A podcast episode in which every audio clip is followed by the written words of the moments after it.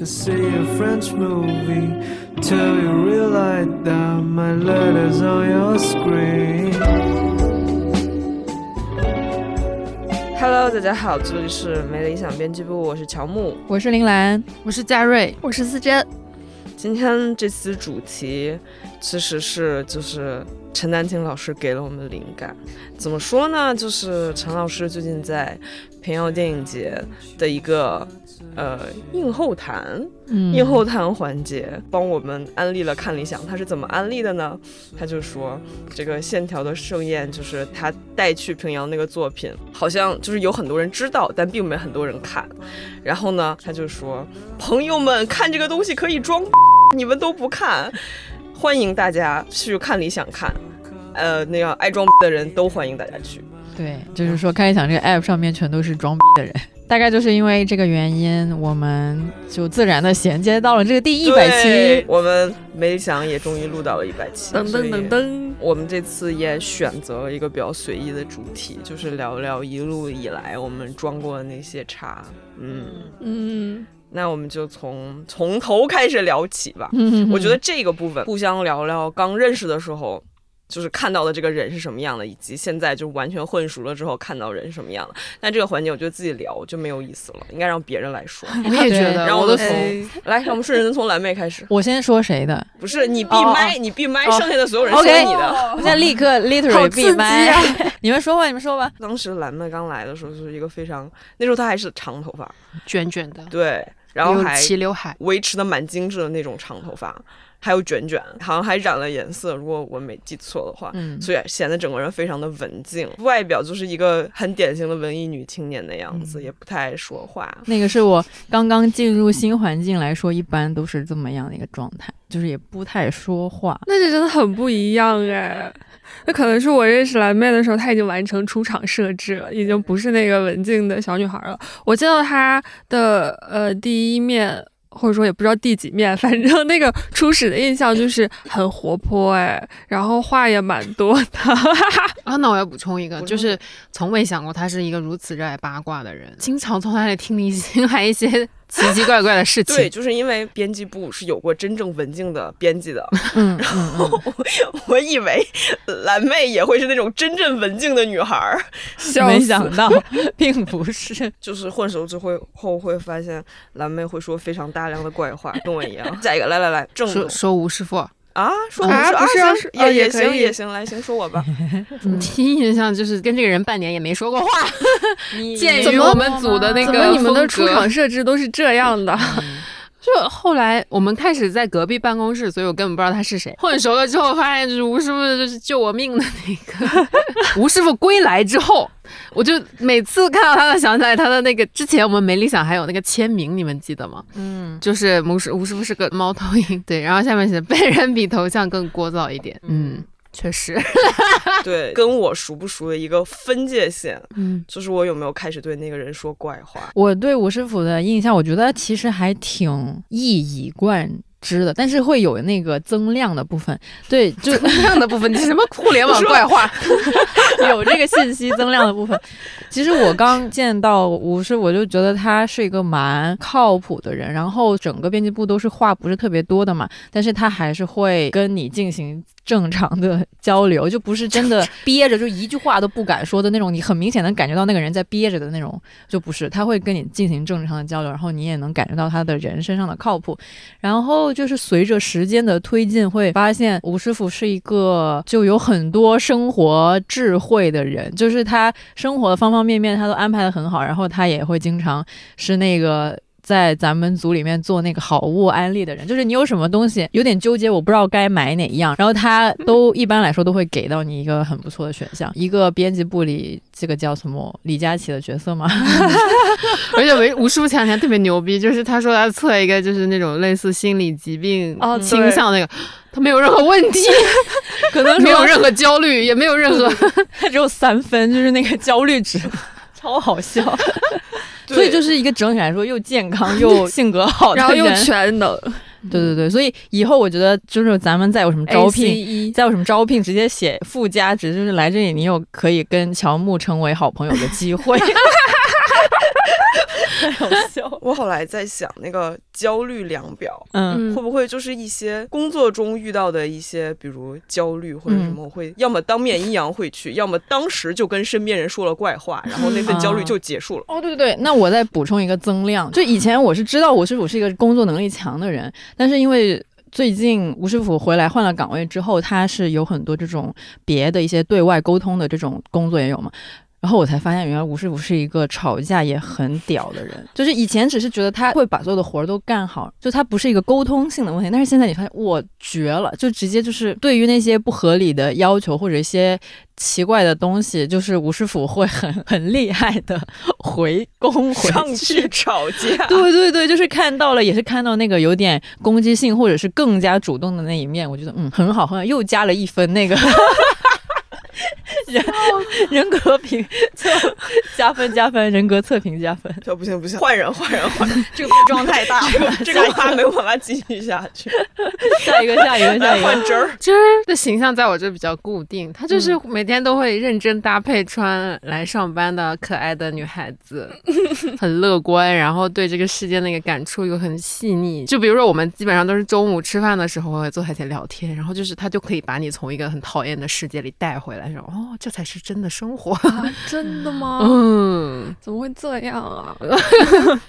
我感觉我第一次见真儿的前几面大概就是这个样子，嗯但是呢，跟真儿变熟了之后，会发现更为广博的是他的八卦。他是那种真的八卦，like 娱乐圈八卦，觉得他在这儿干就是浪费了那个 那个写娱乐报道的才能，或者就是上回我们去吃散伙饭，然后玩那个叫什么“谁是卧底”，然后就是分别是文章和陈赫两个人，然后这是卧底，但他说的是他有两个女儿，which 就是我们在场人谁都不知道。应该是出的挺好的一个题，因为那两个人其实有很多共通性。对啊但因为我们在场所有人对这种娱乐八卦一无所知，然后所有人说到第三轮，没有人会说了。啊，对，然后说啊男的，然后就没有任何共通性。但是这儿就是有很多，就是看他能说出很多他俩的。我我想起来了，就是因为当时大家对文章有几个女儿还是有还是清楚的，但是陈赫有几个是真的不知道。对，所以真儿说了一个 Nobody 就是事实性两个人的交叉点，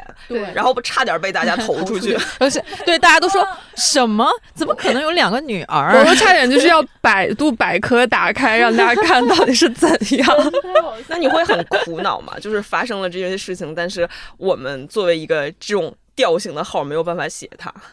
还行吧，其实因为我对他们的那个人生本质上是不感兴趣的他，只是都记，恰巧都我只是记得。对我只是比较喜欢吃瓜，然后我我吃瓜是属于那种我快速了解了这个东西是怎么回事儿，然后获得了一定的精神愉悦之后，可以立马翻篇的那种。好呀，那继续我们聊一聊嗯郑总。好大姐，有点类似于，就比如说，如果你是遇到了什么困难事，然后你可能要露宿街头，你可以去他家睡，对，就是这样。只要你足够惨。对，是这样子。但但但是他也是，呃，该硬气的时候也是会蛮硬气的去应对一些不 OK 的事儿吧，就这样子。而且我刚跟郑总合作的时候，就觉得他哇好厉害，知道好多广告行业的黑话，我都不知道他们在说什么。对，第一次见郑总的时候，他就是远远的站起来跟我打了个招呼，就是特意，因为他当时是出差回来。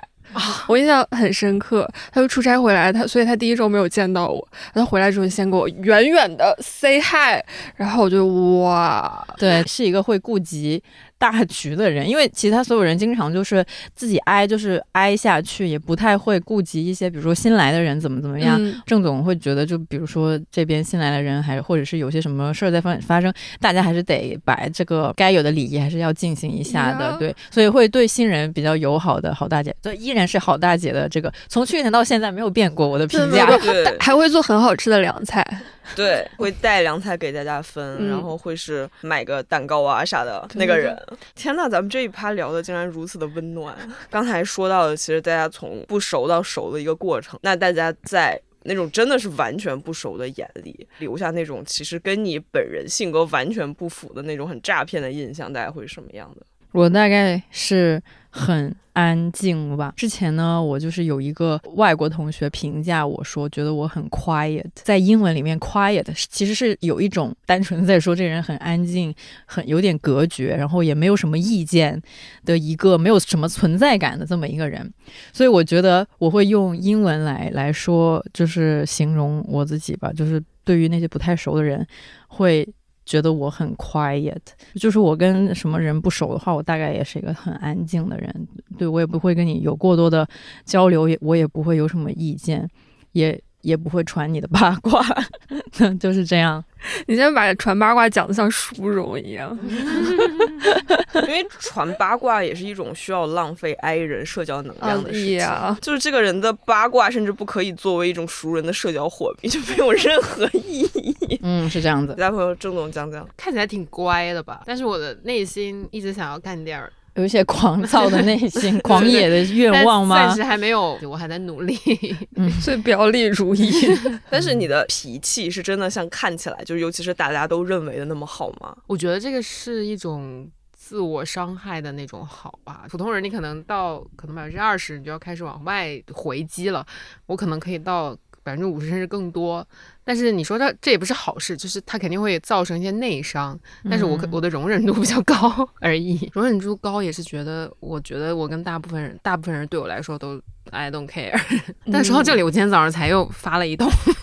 我觉得可能是因为在看领养时间比较长，然后大家真的很熟了。然后呢，我的工作这一块儿我自己也非常清楚了。之后我我的意见变多了，我的脾气变坏了。那我觉得这是一种好事儿。我看真儿在这里写的是好相处，所以你其实很不好相处。没有，我觉得可能我在不熟的人面前也是一个话少的人吧，但是话少看起来还比较友善，就礼貌型的，但其实熟了之后是会吐槽的，然后可能还在很多地方有点挑剔的那种人。对我，尤其是在不熟的人面前，也说话蛮少。还有什么？还有脾气好，我感觉脾气好这点可能是真的不太好。我的情绪很稳定，但是这跟我脾气好没有任何关系。稳定的脾气不好，对稳定的脾气不好。好呀，那还有。那种就是，就虽然我们是普通人，但是普通人其实也会有一些包袱，比如这种我得洗头出门儿才觉得自己今天是个一人对，有个人样儿。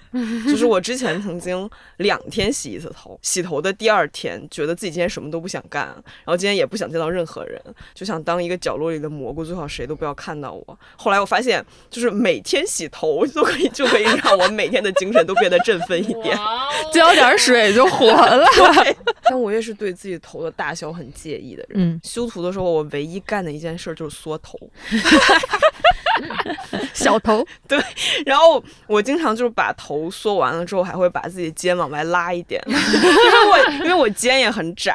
但是我可能是在照片之外对自己会更加有偶像包袱一点点。我是属于那种不涂口红绝对不能出门星人。吃完饭第一件事就是擦嘴补口红。走在大马路上，感觉自己那个口红有问题，我可能会立马停下，然后到旁边补口红。还挺浪漫，浪漫在哪？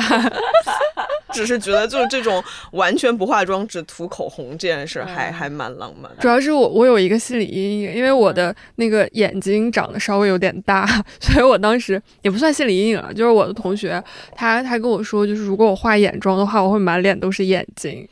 这话说的，我们的很多包袱其实都是别人带上了之后就，就自己就一直背着了耶。看来也是，嗯，我在童年的时候被人说过头大或者脸大，然后从此我就背上了这个包袱。我们有一个合作很久的导演，他是当年是跑时装周，就是拍过那些一线女明星的。他说，比如说范冰冰就是三百六十度都可以拍，然后我就问他我是多少度，他说你啊十五度吧。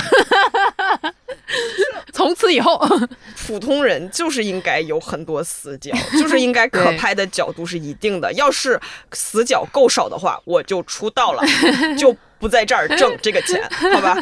对啊，就是挣大钱了。啊，谢谢。然后我自己的执念，我觉得这可能也是小的时候形成，我就是必须要做全班老师最喜欢的那个学生。我觉得你现在在公司也是这样的，也就是全公司老板最喜欢的那个员工对我就的那种感觉。比较贴心，嗯比较贴心的下属。是你继续说，你继续说。这个包袱会让人很难过，就是因为你要一直维护这个包袱，都需要一些 effort。然后我就是这样，我就是想做那个最好的。那嗯那如果比如在上学的时候出现了其他老老师也感觉蛮喜欢的学生，你会感觉到 竞就是争吗？对，你会想要跟他竞争，或者感觉到对，是这样的，就压力是嗯你上个学。每一个科加起来得有十几个老师吧？嗯你当然不可能成为每一个老师都最喜欢的。嗯 比如说，我从来都是数学老师最讨厌的那个，嗯 但是英语老师和语文老师会比较喜欢我的那种，然后班主任会比较喜欢我。重要的全部拿下。这种好学生心态，我觉得其实大家都有吧。没有，我有点害怕来哦自嗯、呃上面的人对我的关注，我会觉得有点不自在的那种人。被老师喜欢，一般也会带来很多额外的活儿。你干这些活儿也会干得很开心吗？嗯嗯，责任，对我，我就是一个 too much 责任感的人。就是之前的一个项目里，嗯、来跟我们对接这边，相当于中间有一个 agency，然后 agency 派来了一个感觉像是蛮年轻的工作人员。来跟我们说，然后其实郑总这边说的很多话都应该是那个工作人员的领导来跟他说的，就那那那个领导应该把他教会了，再让他来干这个活儿。但是他现在就是一无所知的来了，就相当于郑总交给他的这些东西，按理说应该是要付费的，但是呢，郑总就这么说了，然后呢，对方根本不听，然后最后郑总愤怒的退群了。所以，唉，也是付出了很多努力，为了自己心中的责任感。试着自私一点儿呢，把自己放在前面，你就让别人改变，你就不要变自己。反正你就不动，他要是不动，那那就这样。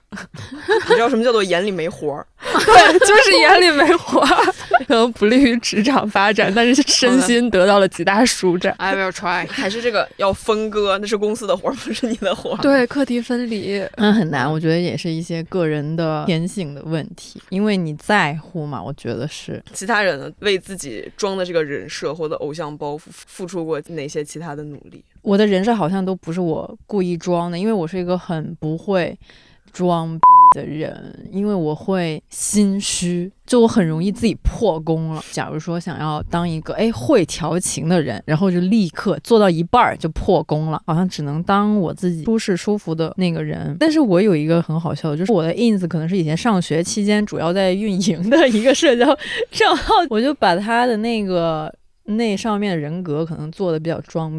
呃，因为可能上面会关注很多不同国家的那个同学，然后我在上面为了凸显我自己很热爱这个日韩流行文化，然后我把自己的名字 写成了三种三种语言，就有日语跟韩语，然后我下面还写了一句歌词。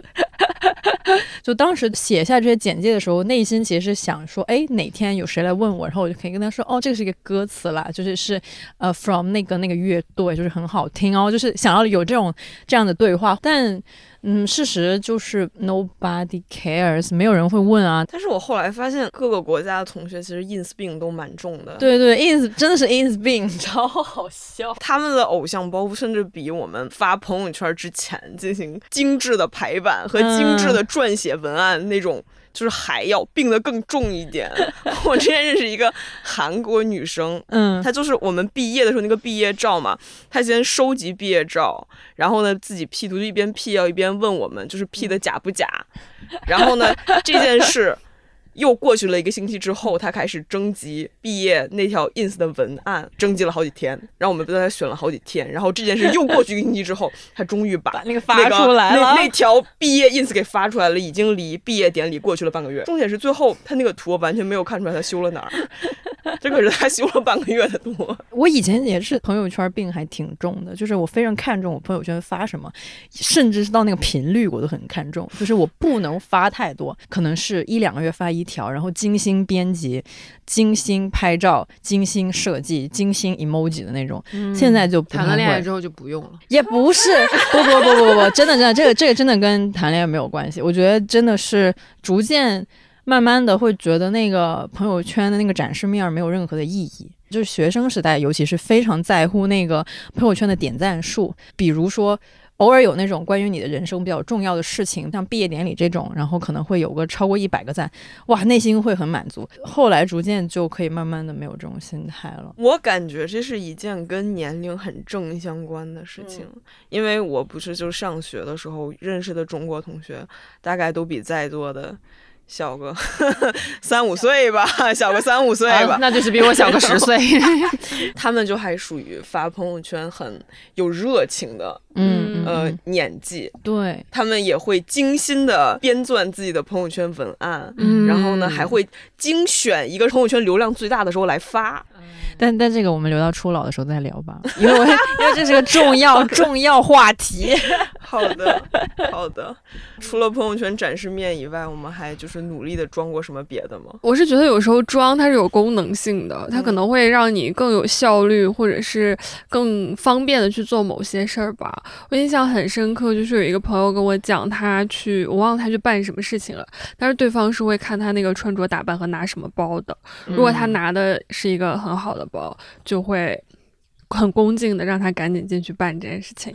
嗯，他他可能就是有一个一个门槛在那边，所以我觉得有时候有些装可能就是为了方便吧，但你心里知道。嗯，就是这一套规则而已，但还是可以就是小装一下子。说实话，就是我们刚上班的时候，就是有那个广告的前辈，就是说，比如说你如果去奢侈品或者是去 PBA，就是豪车品牌去提案的话，你一定要穿很好，因为你如果不穿很好，可能就会被瞧不起，或者就大概那个意思吧。嗯、当然就是在那个时候，因为作为一个 agency，你代表的是专业，然后可能靠谱，然后你你要展现出你的一些特质，所以你需要在那种场合。anyways，你都要做一些装扮，就比如说前天我们跟吴师傅去提案的时候，所有人都是稍微捯饬了一下。但是现在这个时代，至少我没有遇到过那种真的就望过来就炸着你的包和你的鞋的那种场合。我其实我自己没有遇到过。然后我觉得，至少我们现在工作的这个地方和什么是。不不需要在这个地方做一些装扮，或者是花一些新的心思了。这里我确实嗯我会更加注意自己的穿着打扮，我是真的在意。对，你是啊，但是就是我感觉那种日常的穿的不是那种想很舒服嗯和有型，嗯和那种你有了需求性还不一样的。对对我来描述一下那天我们去 SKP 提案，我们穿的都很像 SKP 的 sales，对，就很奇怪，就平时不穿那样，然后一努力就过头了。哦，那天我在公司，就是郑总没有从公司出发，我从公司出发，经过我的每一个人都说。下不要出去？我那天也想说，因为因为除了是美拉德配色以外，吴叔还拿的是一个比较正式的包。现在主要是这个装的赛道越来越卷，就是你装你还要装的有松弛感，你哦懂吗？就显得不经意间啊，对，是一种不经意的装，或者是你要装的像是这不是我装出来，而是我平时就是这样，which 是那个难度非常的高。而且我个人很钦佩的装 大师可能是梁文道先 没有任何的贬义。就比如说像道长之前不是也是那个一则帆布包，就是像这种不就是那个低调的奢华嘛？就就你一眼看下去，哦，是个帆布包，你懂的话，你会知道那个是一个有品牌故事或者有历史，三千块呃，的巴拉巴拉的帆布包中的爱马仕的帆布包啊，对对对对，就是那种。其实我还我也是挺喜欢这种的。我之前还有一个很装的梦想，就是我希望去那种很牛的盛典，然后我就是穿帆布鞋去那种盛典，就是有人邀请我，然后我就穿个帆布鞋去，想要自己打造出一种老娘不 care 我就想起之前香奈儿的那个活动，邀请我们三个去，我们三个真的穿的很朴素的就去了，并不是因为我们真的装，而是因为我们真的没有香奈儿的东西可以穿着去。然后我们去了那个香奈儿的现场，所有 KOL 就浑身香奈儿，为了表示对品牌的尊尊重和我们我们也很尊重，但是我们真的没有。精神上真的很尊重，但是物质上暂时还尊重不，了，我们就那尊重种。的背着帆布包就去了。没啊错，嗯真的还当时还留下了一些拍照留念，对，就是我脸超大。大概但是这样。反正我我现在已经到了下一个 level 了，就是就是物质上的这些我已经完全不 care 了。但我是一个超物质的人，就是目前还沉浸在物质的世界里面。你很好、啊，而且就是买物质就能获得快乐。快乐。对我就是很在意那个穿衣打扮以及买衣服的人，我就梦想还是就是可以开一家买手店嘞，就是在自己老了的时哎候。，我前两天看到那个就是 YouTube 上的那个贴片广告，都是他们开始发明一种，就是给你一周搭配，国内也有，就是有过那种给你搭配好一个星期的衣服，然后寄给你，你要是喜欢你就留下，你要不喜欢就把它退回去那种。嗯但我就会觉得你凭什么？凭什么来指导我穿衣服？对啊，就是这样子。就为了保持自己的那个时尚 sense，我还会就是经常刷 ins 来关注一手的那个时尚信息，就看一下大家现在都是穿衣风格是什么样子的。我我觉得这个也是挺好的一个表现，因为证明你有精力去思考这些事情。穿搭它会给你一种快乐，是是它会它会是是抵掉你那个平常烦不拉几的那一部分，嗯，所以它就是很重要的一个一一个点。对对，因为很多人看到自己就是打扮的很漂亮的话，其实也是会很开心的呀。我记得之前应该是乔麦说过的吧，就是说。穿每天搞自己的穿搭，其实是一种小单位的自我表达和创作。嗯，嗯，京剧京剧，嗯，我想起之前我为了装自己是一个正常人付出的代价。为什么是在装正常人？在我上大学的时候，我是一个。也不能说是老二次元吧，反正就是一个非常狂野的同人女。那个时候是我我爸妈可能是知道的，但是我老家的亲戚就是对我的印象还是一个文静的文艺青年，大概这样子。然后那时候那个事儿呢，是我奶奶去世三周年，大家希望做一个纪念册，里面放一点儿她去旅游的照片，然后大家跟她一起发生过的故事写一下，就排一个版，做成那么一个纪念册。这个因为我是文艺青年，所以这个活儿就交给了我。我还很想把这个活儿干好，就说那我认知范围内这个性价比比较高的、印刷质量比较好的、出货还很快的地方是什么呢？就是我之前去印过同人本的那个印同人本的快印店，我就想可不可以干这件事儿呢？我还去问了那个店主，他说可以。并且说，就是因为我是老客户，所以他打折，没有，当时临近上海的那个 CP，就是很大的一个漫展，他说就是他还给我专门留一个排期，会把我的赶紧印了。就是这个印的过程都很顺利，然后寄出也很顺利，直到突然我老家的大伯给我打了一个电话，说：“哎，好像寄错了，他们好像寄了一箱子英文课本来了。”你来看看是什么东西，我当时就完全懵了，然后并且有了一种非常不祥的预感，我有预感有一箱子奇怪的东西到了我的老家。然后呢？对，就是我当时接电话的时候，人其实走了已经有一会儿了，但是我强撑着理智跟我大伯说，就是说你千万不要拆它，如果你拆了它之后。有可能人家就不能退回去了，人家是要咱们赔钱的，你可千万不能拆它呀。嗯然后呢，他说好好好，就给我拍了一张他那个面儿上的那么一本儿有塑封的，两个男的抱在一起，没有没有没有，就是他那个封面长得很正常，所以我大哦伯才会觉得那是一个英文课本儿，但是它有一个很不祥的名字，叫做英文有点忘了，它的中文是啊啊。好像是，对我就有了一种更不祥的预感，我脑子整个就炸了，我就完全不知道怎么就是怎么挽救这件事情。就是如果这件事情就稍微有人翻开它一点，或者有人干了点什么，我这辈子都没有老家可以回了。后来我去拿着这个照片联系了店主，店主崩溃了。但是就店主崩溃之后，我就找回了一些我的理智，因为这个时候我就想到，因为这个时候我奶奶纪念册去了哪里呢？去了 CP。然 后会有一个绝望的店主在出摊前一晚上布展的时候，发现了我奶奶纪念册。这很像一些国产电影里可以出现的桥段，像《人生大事》里。然后呢？然后呢？总之，这个这个就是这个事情没寄回来了吗？没有没有出现了，就是那个店主他崩溃了之后，嗯他赶紧去联系了快递，在路上拦下了我奶奶的纪念册，就是也不知道他怎么说服的一个顺丰小哥去这个我老家那个十八线小县城专门跑了一趟，把这一箱子英文课本拿走了，就是我保住了我在老家作为一个文艺青年的声誉。保住了就好，保住了就好。那下一个学习是什么意思呢？哦，这是我写的吧？为了继续当主讲人和 领导最喜欢的学生，周末我在家就看一些奇怪的东西，然后追一些韩综，然后干什么的时候，嘉瑞在看壁山西壁画的纪录片，然后呢在看什么非洲大草原的纪录片，在看 你怎么知道我在看什么？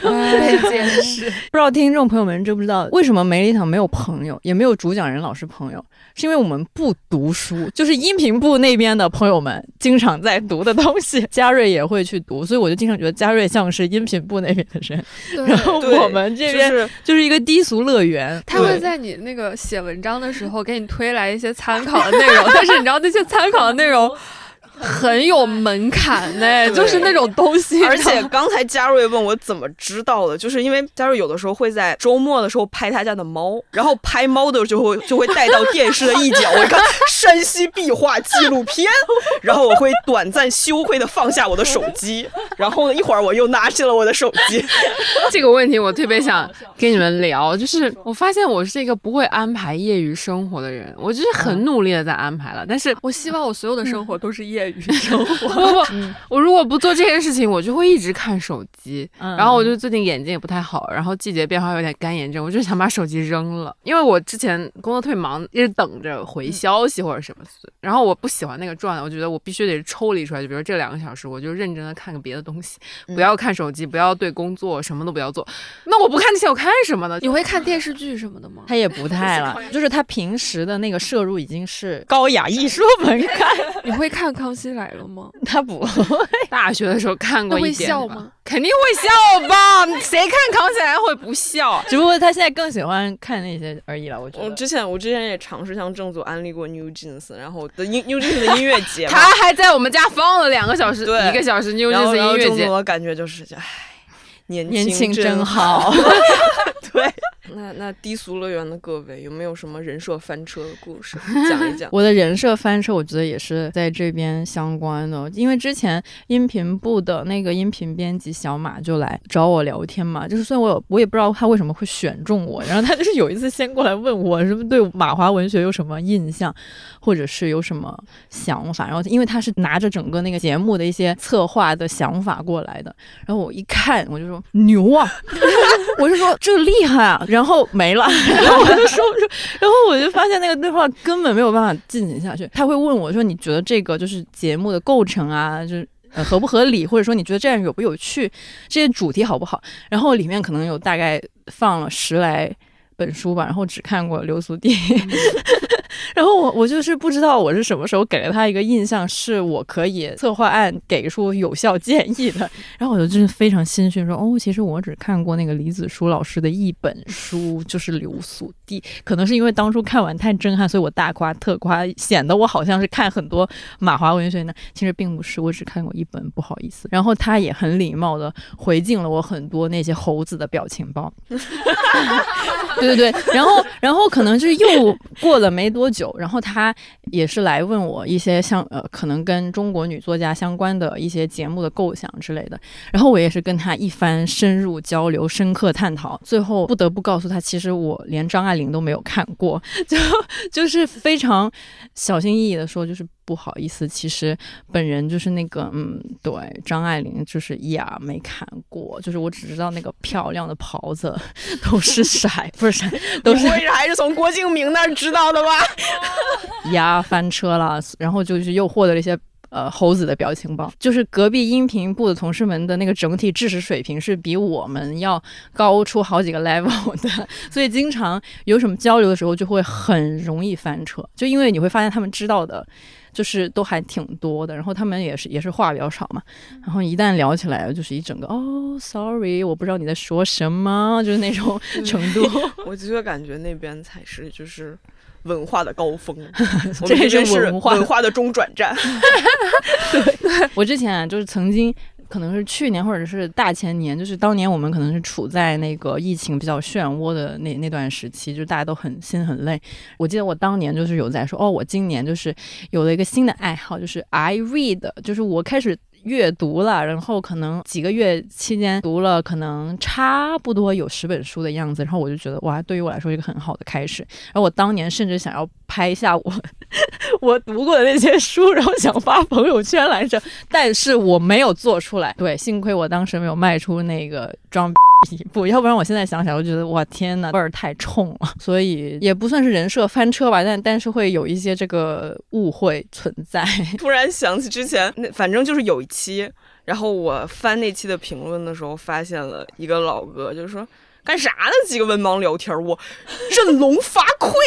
一个老哥，然后我把那句话变成了我的微信签名。文盲，我觉得老哥醍醐灌顶。然后我认识了自己的身份，谢谢老哥。老哥说的。但如果是我的话，我我承呃承认，就是我可能是一个文盲，但是别人不能这样讲我。你你可能会说，就是你以为你对啊，你以为你是谁呀？嗯，我可能会真的先先打他，你会把局面把局面变成两个文盲在激烈的吵架。嗯，就是对单方面的干攻击票他，嗯，太好笑。但我先我先评价一下，我觉得你非常诚实，就是你可以勇于说自己在这方面真的不了解。因为因为我很容易心虚啊，玩那个谁是卧底，那个来，他就在那边一脸懵，然后也不知道发生了什么，也不也不确定自己说的这个对还是不对。不管他是不是卧底，他心虚的样子都很像是卧底。对对对对对对对，但但是我是会装一下的那种。嗯如果如果我这方面我根本不了解，但是我了解几个关键词或者一些点，我就会装作无事发生，不太会让对方知道我对这个方面真的就是那么不了解，但是也不会跟对方深聊。可以可以，你有这个技术还是不错的。但是我还有过那种比文盲更可怕的人设，嗯，就不仅是文盲，还是酒蒙子。酒酒蒙子 是酒量很差吗？不是不是，酒蒙子就还很爱喝酒。就是我之前曾经就是想要大装一笔，应该已已经工作了一两年的时候，我们系好像有一个活动，就邀请嗯我们这些已经出来工作了一段时间的学姐回去给学妹讲讲工作经验。一听就是个女校。对，是个女校，是个女校，然后人模狗样的回去了。我甚至那天戴了美瞳，我还穿了裙子，我还做了 PPT，真的好用力。我真的很用力，我想给学妹留下一个好的形象。好厉害啊、然后呢，我就回去了之后，那个分享完了，当天晚上大家是一起吃饭的，就我旁边就凑过来一个学妹，就是说：“哎，学姐，你是不是那个在散伙饭上喝翻了咱们系主任的那个学姐呀 撕开你的这个假面，这个传说是从哪儿开始流传下来的？？” 不是我很能喝，就实在是我们系主任他非常的菜。散伙饭的时候，我们那一桌子上面全是女生，因为我们系很小，所以就是每一桌都是学生配一个老师。嗯然后系主任就配到了我们那一桌，他跟我们这一桌的人都不熟，就是所有人只选过他一堂课，他也不认识。他就开始一上来就是挨个的顺时针的逮人聊天嘛。逮的第一个人好像是问他考研考的怎么样，嗯，然后那个姐吧，她就是复试差了一点儿，就非常悲怆，就是打算 就是再战一年。那个时候还没有点酒，然后就没有办法继续下去，就问第二个女生，就问她工作找的怎么样了，嗯然后工作找的也不好。怎么问都是这种问题。对，然后系主任就就这样找点找点事情干，对，然后他就点了，他就点了一瓶酒，问有没有人跟他喝，然后一片寂静，就没有人跟他喝。这个桌子上唯一跟他在课下说话的人只有我，因为我会 PS，所以被他抓过壮丁，干过活。然后我就说那行，就是我我也来一瓶儿。后来呢，他就发现爵业、事业都不可以再问了，他就问在顺时针那个女生有没有男朋友。那个女生是个拉拉，他好会问，他所有问题都问到点儿上。然后那个女生就就让他的所有话都落到了地上，然后徐主任就跟说跟我说啊走一个，我就说走一个，然后呢他就再往下面那个人问说那你有没有男朋友呢？啊更不行了，就是那个女生是旁边那个女生的女朋友。又说走一个，然后我说走一个，然后就这一桌，他整个聊天就从来没有顺利过，很难评。所以我们中间就又再交了一瓶酒，就因为除了喝酒实在没有其他事情可以干，然后大概喝了两瓶啤酒，我膀胱快要爆炸了，我去上厕所了。等我上厕所回来，吸入已经高了，然后全班都知道了这件事情。然后代代相传。对，然后我就有留下了这样的美谈。人生在世，还有多少个人可以喝翻系主任呢？下一个，如何看待自己在不同的身份下，好像成为了不同的人这件事？你们会觉得自己说不同语言的时候有不同的人格吗？有啊，测 MBTI 都不一样。要是英语的时候会更外向一点，我觉得我的英文人格会更友善一点。可能是你没掌握那么多不友善的词儿吧。对，就是我的英语水平不足以让我输出那么多怪话，嗯所以我嗯就是英文的时候夸人，就是真的在夸人，中文则不一定。我的用英语测出来的那个 MBTI 是 INTJ，我的 I 跟 J 是永远不会变的。说到我们这个一部分人格，其实还有很大一部分我们的人设和人格还是跟工作有关，就不同于其他一些工作，就可能家人和朋友对你的认识就会很有限。我们的工作是的确会可以，并且会被身边一些人看到的。你们就是比如你们写的推文或者郑总做的视频被身边人看到，你们嗯得到过什么样的反馈嘞？基本上就是两派，一派就是对文化圈和文化毫无了解的，就比如说我妈，她就会说没看懂，广告词。然后比如说像我舅妈，或者是我有些朋友，比如说看到我的名字出现在片尾滚动的那个工作人员字幕里面，就截图给我说啊，佳瑞你好厉害，什么什么这样这样，这是你做的吗？你们怎么怎么，我好喜欢看理想啊，也会有这样的人。呃，这个时候是还会不会觉得就是虚荣心有小小满足，当然有了，有毕竟大大满足？对对对，毕竟咱干的这个事儿，你们会偷偷给自己写推文点赞吗？因为我后来发现就是不能点，就点了之后会被推荐给身边的人，啊，会吗？会就是但是他也不知道是你推荐的吧？点赞或者喜欢，然后但是你们用的笔名儿就还是跟自己的名字很相关吧。算就比如这位是真名 出镜，一直用自己的真名就会被人认出来啊。我是不会点再看，因为点再看的话有点太羞耻了。嗯嗯，除非我是，比如说我写塞尔达这种我超级超级超级自我认可，以及想要把这份喜悦 分享给别人的文章，我才会点再看。其他的那种我都不会点，那你会分享吗？点再看分享到朋友圈？朋友圈也不会，只有塞尔达这种会分享到朋友圈，哦，会有，点羞耻感在里面的。你会会觉得，哎，做了就是做了嘛。如果有人看到，呃，过来夸夸你啊，或者是跟你说，哎，我看到这个了，那就是挺好的一件事情。但是如果你主动去分享的话，我会有点刻意，可能有点耻感在里面吧。我我是一个想要在朋友圈营造自己云淡 风轻人设的人，嗯嗯，就像对这些东西就不太在意。但是确实播客，当时我有一个前同事，然后把把我们的播客的一期发给我，他说：“真儿是你吧？”然后他就说：“我想不会有第二个叫真儿的人了。就是 你跟你之前的被抓那个嗯艺名是一样的。”朋友之间有时候叫昵称会这样叫，啊因为叫快了的话就是这样子我。们有一个设计同学发公众号画他画的东西之后，还特意选了一个别的假名儿，因为他说不能用这个名儿，这个名儿他的朋友们都认识。这么讲究，是因为画我们东西太阳光了，对因为他本人是阴暗派，哦，对对对，在他们但是在我们这出街的东西，你就是 阳光、温柔、哦温暖。发现我们的嗯编辑们都很少转自己的稿子，就是以前我做商务的时候，就是疯狂发稿，疯狂发朋友圈，就是转我们自己写的东西。是因为我们普遍就都知道自己写的不是很好的那种。当然，当然，我后来知道，就是你自己转什么，没有人会看，真的没有人看。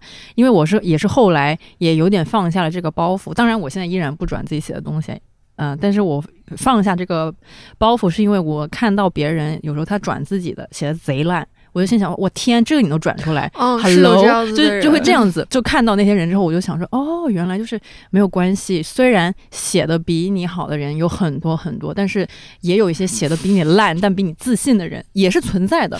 所以看到那些人之后，我就反而就放松了一点点。就是有时候偶尔，嗯、点再看或者转一转的话，也就不会那么的纠结了。这个可能是因为我朋友圈有一个人，他经常发这样的内容，甚至我就是不看他的朋友圈了，因为有时候你看就会觉得啊，这是毫无意义的信息。他可能一个活动，他去参加一个活动，可能是会看到一些名人或怎样，他会分成三步走，在去之前。途中以及见到那些人，分别发三很好条朋玩友圈。啊！这种人的朋友圈我会仔细观看。但就是你会发现他总是发这样的内容，一开始就会哎挺好玩的，嗯就是可以作为一个有趣的人类观察。嗯但后来的时候，你会发现好累，你就不想不想看到他在那边过大的 ego 膨胀在朋友圈里面。他们还挺厉害的，就是敢于这样去大胆的展示自己，以及发表自己的意见和见解。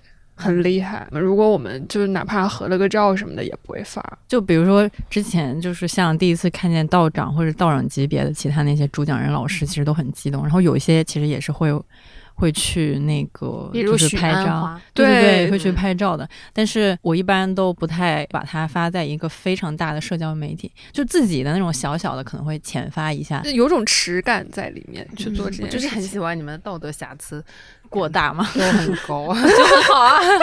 对对对对 我们真的会 behave myself 这种。比较体面。我觉得就是遇到太多不体面的人，所以我就很喜欢你。我想起来，我到现在好像还没有拥有一张跟道长的二人合照，就是从正儿八来经的，对，就是没有找到过机会开这个口。但现在觉得去合照也很奇怪了。对，因为已经过了那个合照的那个阶段了。对，那你们那你们身边有人听没理想吗？有有，我前几天我的一个大学同学才刚跟我说，他说听了那个 J 人 P 人那一期，才知道原来我是这样的人，就是他知道了很多以前跟我大学一起念书的时候他还不知道的一些信息。我觉得这个也是属于，因为我们是不同时期认识的，嗯，他不太知道我工作之后面对的事儿或和有过的改变，所以他再听我的播客的话，会觉得很神奇。我在播客里面话也变得多了很多，因为前二十期左右吧，我都是不说话的那种人。一是因为我找不到插话的空隙，二是我觉得我产出不了任何有意义的话来讲。不是说现在说的话有多么有意义啊，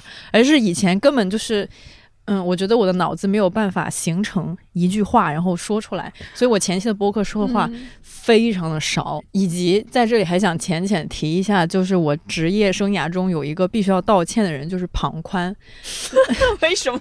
好著名的一个人，好著对，为什么呢？是因为也是美理想非常前期的时候，其实有一期就是放了一期对庞宽老师的采访。那个时候的我就是一个刚刚入职没多久，然后想说哦，我可能得做点事儿。然后当时想要问编辑部有没有人一起做，但是没有人跟我一起做。但是我又觉得说啊，那这个很好的机会必须要做一做。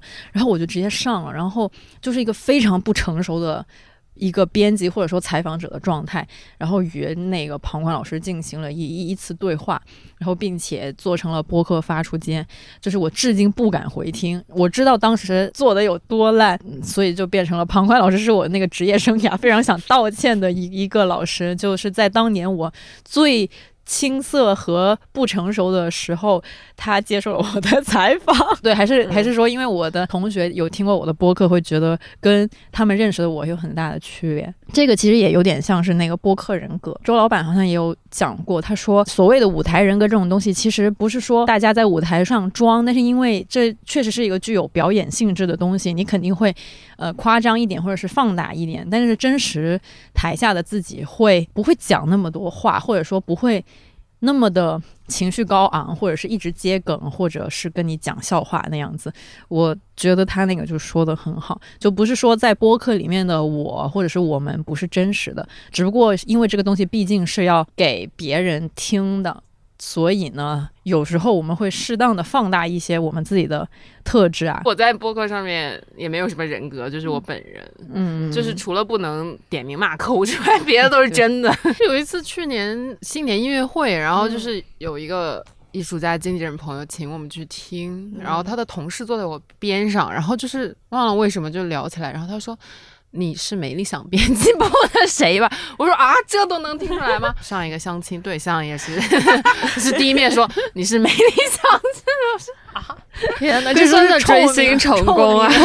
然后，然后就嗯，完了，就是你你当场想要第一面的时候维护的任何人设就是都没了。对，对方已经知道你藏刀。藏刀故事直接就是流传流传我要，讲，我要讲郑总的藏刀故事。之前有的时候郑总出去出差，然后就会把他们家猫放到我们家。然后那天是我跟我跟我爸我妈开车去接他们家的猫，然后我爸说：“哎，这是你哪个同事家的猫啊？”我妈说：“就藏到那个同事。就是没有任何装 机会。没有自己的赛博身份了，已经。今年都有一个比较密集合作的一个合作伙伴。然后前天中午我们在吃饭，然后就是跟另外一个认识的人，然后他说：“哎，佳瑞，你以前是广告公司的？”我说：“是啊。然后旁边那个朋友说：“你没听没理想吗？”就是梅理想都讲过啊。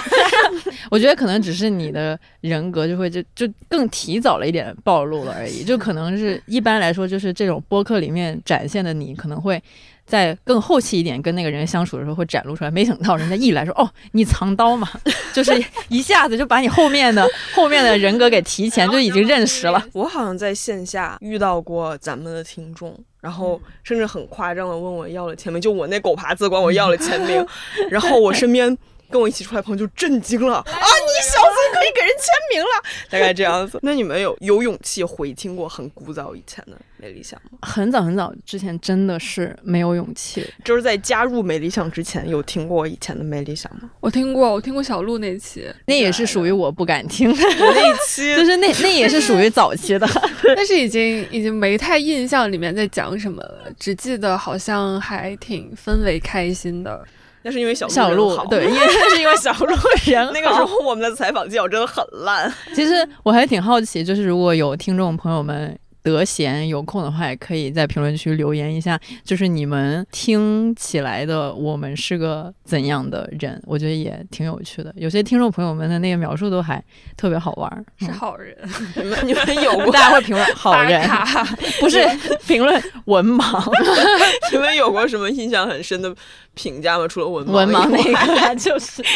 会有人说啊，你们为什么要说英文不说中文的这种吗？有有的，我哦记得是有过的。有过这个人你出来站出来告诉我为什么不能讲？但是我后来想了想，我们的这个英文掺入比例在整个播客界都属于偏低的，然后我就释然了我就释然了。对，对我觉得我们整个公司都算是偏低。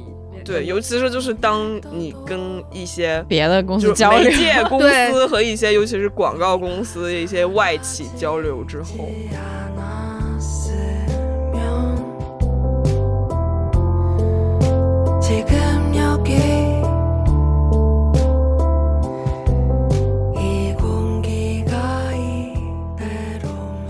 最后预告一下，我知道我们这期应该是在会在十月二十九号当天发出来，嗯然后我们在十月二十九当天听到这期的朋友，你在北京，那 恭喜你有机会一跃而起，去赶。到东直门儿，对 对，在一个叫做未来场的地方，我们会放在 show notes 里面，然后然后就可以来见到乔木、铃兰和芝儿了。和还有藏刀的郑总。见不见到我看缘分了，因为我郑总是流动的，我刚打算，我刚打算接个从句，which 不重要。呃，我们会在那里搞一些穿珠小作坊。对那边有一只就很肥美，然后毛看起来很好的玳瑁猫，大家也可以去看看它。嗯。总之呢，抢不到票，但是我们的活动是免费的。如果你的手艺过关的话，你还可以带走一条你自己穿的珠子。好吧，那么欢迎大家去小红书上面关注“没理想编辑部”。好吧，那就这样，就这样样